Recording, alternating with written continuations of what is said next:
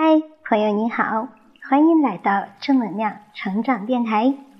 今天要为您分享的是由日本松居直撰写的图书《幸福的种子》一书当中的第一章：图画书与幼儿的世界。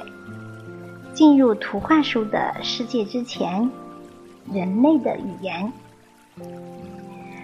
要增加幼儿的词汇量，培养幼儿的语言能力。最重要的就是让他们在成长的过程中听到丰富的语汇。事实上，建立幼儿阅读能力的基础是从耳朵不断累积词汇开始，而不是让幼儿提早识字、看书。母亲抚育婴儿时，不论喂奶、洗澡、换尿布、逗弄、哄睡，都一定会对婴儿说话，而不是默默的照顾。母亲所说的往往是一些没太大意义，甚至支离破碎的词句，但是这些话充满了深挚的母爱，温暖了孩子的心。当母亲不断和婴儿沟通时，婴儿一定能感受到母亲的心情，亲子之间就产生了交流。这正是人类的语言，是最能代表人性的语言。我们在襁褓中的时候。一定也是沉浸在母亲温暖的话语中逐渐成长的。我们长大以后，也用同样的话语来养育自己的子女，因为每天生活在洋溢着感情的语言中，婴儿才能成为人。相反，如果婴儿由狼养育，他就会有狼性；如果由猿猴养育，他就会长成一副不通人语的猴儿模样。这种例子确实存在，这证明了人要以人类的感情来养育，才能成为真正的人。那么，由电视等机械养大的人会变成什么样呢？或许有人认为这个问题很愚蠢，但事实上，许多家庭都让电视从早到晚地陪伴着孩子。我遇见年轻的父母，一定会告诉他们。有婴儿在场时，绝对不要吸烟，也不要一直开着电视，因为香烟会伤害婴儿的呼吸器官，电视则可能妨碍婴儿脑部的正常发育。岩佐京子在其著作《别把电视当保姆》中提到，根据他的调查，有一个家庭一天开机的时间长达十七个小时。每天开机十个小时左右的家庭更是不在少数。假设婴儿诞生在这样的家庭里，不论他睡觉或醒来，也不论他想听或不想听，电视的声音都会传入他的耳朵，就像在用机械的声音拷问他一般。等到婴儿长大以后，这种拷问的声音很可能会对他的精神造成某种伤害。因为这种声音和语言是机械的声音，机械的语言。请读者不要误会，我不是全面否定电视，我只是觉得最好别让婴儿接触电视，尤其不要整天开着。看完要看的节目应该立刻关掉，但不知道为什么很多父母做不到这一点。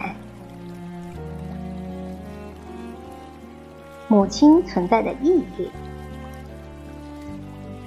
人类的语言，特别是带有感情的温暖话语，会促进婴儿心智的健全发展。这种发自人类的声音，正是大自然的声音。大自然是人类成长和生存不可或缺的条件。不过，大自然的存在不是为了人类，而是人类活在大自然中，人类由大自然赋予生命，并得以生存。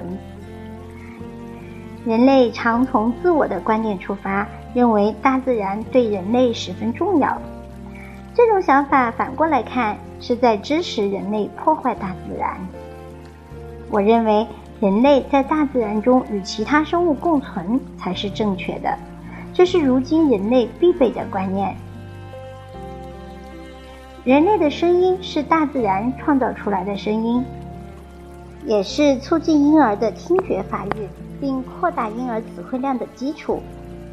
同样，对婴儿最有价值的音乐，未必是莫扎特、舒伯特等音乐家的作品，而是父母亲和家人亲口为他们唱的儿歌或摇篮曲。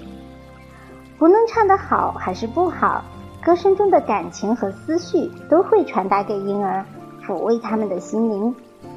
我想，这种简单而原始的做法是启迪幼儿心智的最佳方式。有不少母亲会唱儿歌或摇篮曲给宝宝听。试想，如果小时候看过《鹅妈妈之歌》图画书的女娃，长大当了母亲之后，却不唱和《鹅妈妈之歌》同样轻快活泼的字母歌或童谣给孩子听，那么她以前看的图画书又有什么意义呢？这些书不过是舶来的装饰品，随着时间的消逝而褪色，成为废物。在给孩子看图画书之前，先对他们说话，对他们唱歌吧，让孩子清楚地感受到母亲在他的身边。其实，母亲才是婴儿生存的最大力量与依靠，所以母亲应该用温暖、轻柔的爱抚和充满感情的语言来养育宝宝，而图画书则负责把词汇的种子一粒一粒地播入母亲理好的心灵土壤中。图画书的文字都经过精心挑选与整理，字字饱含艺术家们丰富的情感与理性认识。父母亲用自己的口将这些文字一句一句地说给婴儿听，就像一粒一粒地播下语言的种子。一粒种子在孩子的心中扎根时，父母之间就建立起无法切断的亲密关系。真正让父母与子女密切联系在一起的，不是户口簿或出生证明书，而是温柔的人性化的言语。小林登教授所写的《儿童及未来》一书，以正确的小儿科学为佐证，深入浅出地介绍了母子关系的重要性，有许多颇堪玩味的内容，建议您务必读一读。